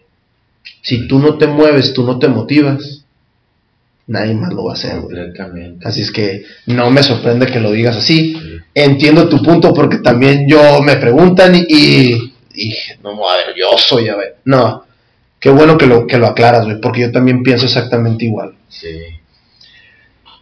Mencióname tres personas, o más personas me imagino, que han sido como íconos o que te han ayudado a hacer lo que ahorita es Isaac, güey. Ah, fácil. Mi madre, una de ellas, ¿no? Eh, me sacó adelante de la adversidad desde que nací hasta los, pues la adolescencia. En la adolescencia ya, ya fui un poco más autosuficiente. Me descarrilo un poco y luego aparece Pedro Pitbull Fernández, que también pues es, lo amo con todo mi corazón. Fue, fue una, una gran ayuda, un gran, un gran Una pilar. persona muy relevante en Y tu hasta vida. la fecha lo sigue siendo. Hace unos días eh, falleció su papá y ahí estuvimos, ahí estuve con él. Mis hijas le hicieron unos dibujos y se los llevé ahí al, al velorio y pues somos familia, ¿no? Somos, somos familia. Mi maestro y pues en la infancia fue aquella, aquella abuela, aquella mamá Nico que, que me introdujo al mundo este de las plantas, de lo místico, y lo ¿Cómo- recuerdo con, con mucho agrado. Cómo las cosas de la infancia ah, terminan siendo una gran influencia en lo que uno termina siendo, ¿no? Eh, nada más, sé, sé que estamos cortos de tiempo, pero en una, en una sesión muy fuerte que yo tuve una, una experiencia muy fuerte con, con, con la medicina, que yo llegué a tener miedo por un instante y en un momento de- del proceso escuché un canto que me hacía mi bisabuela. Entonces, no, pues me solté llorando porque, porque ese canto me dijo que todo estaba bien, que todo estaba bien, que, que me soltara, que quitara la mente, que me entregara. Y wow, o sea, después de que quité el miedo y, y- y- y la mente, fue algo divino. Estás hablando de otro... sí, Son, son su- La mayoría de la gente no lo va a entender. Yo he estado leyendo un poco sobre eso. Es, es un poder que no toda la gente lo tiene, güey. Poderte librar de tu mente y entender quién eres, eso está, bien difícil. está muy difícil. Güey. Más porque la gente no lo conoce y es un miedo y ¿sabes qué? No lo voy a tocar. Sí. Así, así de fácil. Así de fácil. ¿Dónde se ve ahorita Isaac en cinco años con su proyecto de fotografía, con su proyecto de artes marciales? Más o menos hablamos un poquito del futuro y con su proyecto de, de su medicina. Pues me veo donde mismo, pero todavía con, con más amor, con más sabiduría, con más entrega. Me veo con mi escuela, compartiendo Muay Thai, compartiendo Jiu Jitsu. me veo viajando, compartiendo la medicina y me veo tomando fotos en esos viajes. Obviamente en los horarios fuera de ceremonia, ¿verdad? Ya me vi ahí en medio de ceremonia retratando gente, pero sí, de hecho hay unas fotos muy buenas que saqué de este viaje a Punta Chueca, ahí, ahí por mi, por mi página. Y ahí me sigo viendo en este camino, ya lo tengo bien definido un mensaje que quieras dejar de todo lo que haces, lo, de tu proyecto. Al final de cuentas, yo como mi escuela, que es la, la, arquitectura y todo, yo todo lo veo como un proyecto. No, mi escuela de karate es un proyecto, este, mis diseños, esto, lo otro. Este es un proyecto. ¿Cómo ves tus proyectos, güey? Un mensaje de tus proyectos que quieras dejarles a la gente que nos escucha, a la gente que va a escuchar y va a preguntar, hey, déjame ver qué onda con Isaac, que, nos puede echar la mano, güey. Al final de cuentas, Isaac, yo me llevo algo bien perrísimo de ti, es lo mejor es ayudar, güey. y nosotros lo hacemos, hay veces indirectamente, la gente no sabe que uno le mete más ganas aquí hasta, hasta, muchas veces hasta su entrenamiento, güey, el entrenamiento que uno hace, les dedica más tiempo a sus alumnos, deja de hacer cosas por ir a entrenar, por ir a correr, por ir a hacer esto. Lo capté de volada desde que te vi. Eh, ¿Qué mensaje dejas tú ahorita aquí en la mesa o, en el, programa? Sí, el mensaje que yo les pudiera decir es que, que encuentren lo que amen y dejen que eso los mate. Realmente eso quiere decir que, que entregues tu vida lo que te llena, lo que te mueve, no sea lo que sea a, todos nos, nos llenan cosas distintas, no todos nacimos para lo mismo. Eh, como pista o no sé, cabrón, pero ¿cómo, cómo, cómo puedes enfocar tú a alguien a que encuentre lo que él quiere? ¿Cómo lo puedes ayudar? Porque muchísima gente no tenemos ni idea a veces de quién chingados somos, güey. ¿Cómo ustedes, como tú, cómo por medio de todo lo que sabes, cabrón? ¿Cómo ayudas a ese tipo de gente? Que no sabe lo que quiere, que no sabe su dirección ni nada. Bueno, pues casi siempre es la carencia del amor. Es la carencia del amor la que, la que no les permite avanzar. Entonces, pues, hincapié en lo mismo. Yo, yo les doy mi corazón, así, aunque se escuche exagerado, yo les doy mi corazón, les doy todo mi amor y, y pues esa es la fuerza más grande que hay en el universo, el amor hace maravillas. Entonces cuando la gente se siente querida, ahí empieza la transformación, ahí empiezan a encontrar el sentido, el sentido, ay cabrón, pues, o sea, yo sí siento que este güey me quiere, pero ¿por qué me quiere? Pues, si ni me conoce, ¿no? Entonces eso es lo más chido porque pues es algo incondicional, porque yo no los quiero porque necesite algo de ellos o su dinero, a veces te digo ni les cobro, y les doy un seguimiento, les hablo, ¿cómo estás, bro? Y todo. Entonces, eh, pues es el amor, Esa es la clave. Perfecto, perfecto. Muchísimas gracias, Isaac. La verdad que, güey, es, es algo, es algo impresionante, güey. Y, y como lo dijimos, ¿no? En cuanto te mandé hasta cierto punto el, las preguntas o el, tipo de conversación que íbamos a tener, me dice, estoy bien emocionado. Le digo, güey, yo estoy más emocionado que tú, cabrón. Ya sé, ¿no? Hace rato estaba en la casa y yo viendo y todo. Y, pensando, y acá mis hijas me dicen, hey, nos mandas un saludo, ¿eh? Que no sé qué. ah, sí, claro que sí, pues ustedes son, son, mi motivación, son mi motor. Y, y pues todos, todos, siempre hay un motor que, que nos va a jalar, solamente hay que vivir aquí y ahora, hay que vivir aquí y ahora, eso es... Eso es esencial. Esencial. Quien vive en el pasado o en el futuro se pierde el presente, ¿no? Y el presente pues es un regalo. Cuando alguien te da un regalo, te dice, ten un presente, porque pues es lo único que hay. Perfecto, Isaac. Muchísimas gracias. Voy a poner tus, tus, este, tus contactos, tu información ahí en el, en el capítulo.